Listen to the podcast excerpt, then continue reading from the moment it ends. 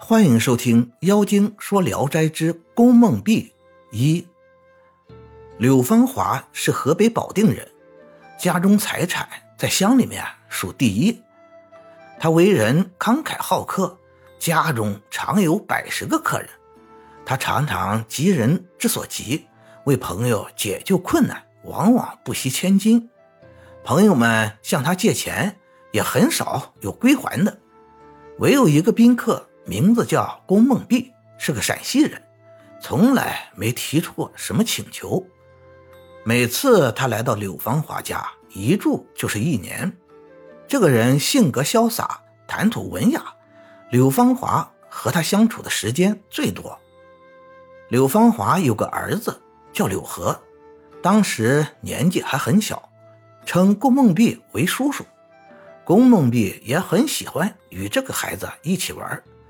每逢柳河自私塾回来，他们就揭开地上铺的砖，把石子埋进去，假装埋金子，以为游戏。家中的五所房子几乎全都被他们埋遍了。众人都笑话宫梦碧像孩子一样的志气，唯独柳河喜欢他，和他亲近。过了十多年，柳家的财产慢慢都用光了。供不起这众多的食客朋友的需求，于是朋友们逐渐离去。然而，在柳家，十余人的宴会通宵达旦还是常有的事柳芳华到了晚年，家境越来越难以维持，只好出卖土地得到几个钱，以备饭菜招待客人。柳河也挥霍，学着他父亲。交结小朋友，柳芳华看到了也不禁止他。不久，柳芳华病死了，家里穷的连买棺材钱都没有。龚梦碧从自己的腰包里拿出钱来，为柳芳华办理了丧事。柳河更加感激龚梦碧的恩德，家中无论事情大小都委托给他。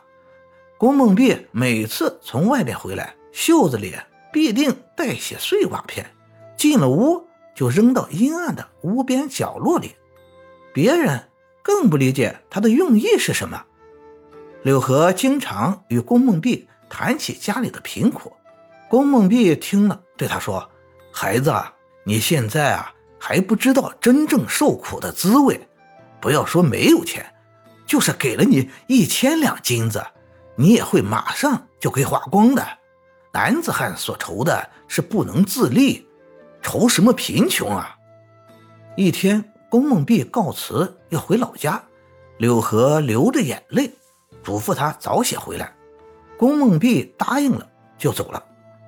柳河家逐渐穷的不能自己，家里的东西也都叫卖完了，天天盼着宫梦碧回来。替他料理一下家事，但宫梦碧一走，毫无音讯。从前柳芳华在世的时候，为柳河结亲于无极县黄氏，也是一个大户人家。后来皇室听说柳家如今一贫如洗，暗地里啊就有了悔婚的念头。柳芳华去世，给皇家也送去了讣告，皇家也没来吊唁。而柳家只是认为是路远，就原谅了他。柳河守孝三年期满，母亲就让他自己到皇家定下完婚的日期，希望得到皇家的同情和照顾。等到到了皇家，他的岳父听说柳河穿着破烂衣衫，鞋子都有了洞，就告诉门人不要放柳河进来，并让门人转告他说：“回去。”筹划一百两银子，可以再来，不然的话，就从此断绝了这门亲事。柳河听了这话，痛哭流涕。皇家对门的一个刘老妈妈看了很可怜他，就留他在自己家里吃饭，送了他三百个铜钱，劝慰着让他回去。柳河回到家后，母亲很气愤，但也没有别的法子。他想起过去交往的宾客中，十个里有八九个借过他们家的钱，都没有归还，就想让柳河去找几个富裕的人家向他们求助。柳河说：“过去和我们交好的人，都是为了我们家的钱财。假如儿子乘坐四马的高车去借一千金，也不算难事。可是眼下穷到这个样子，谁还去想过去待他的好处啊？而且……”父亲当初借钱给人的时候，也从来没有立过字据，或者找过中间担保人去讨债，也没有凭据啊。母亲坚持一定让他去，柳河只好去试试。结果讨了二十多天，一文钱也没讨到。只有演戏为生的李四，从前受过柳家的恩训，听到他们眼下的情况。赠送了他一两银子，母子二人大哭了一场，从此也就绝了讨债的念头。黄家的女儿已经到了出嫁的年龄，听说父亲拒绝了柳河的婚事，心里啊很不以为然。父亲要把她嫁给别人，女儿哭着说：“柳郎并不是天生就有的穷命，假若他现在……”比以前还富几倍，谁又能把他从我们手中夺去？现在因为他穷了，就抛弃了他，是不仁义的。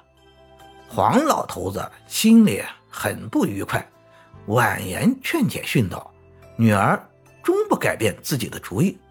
黄老头子与老婆子都生气了，一天到晚责骂女儿，女儿也安然不放在心上。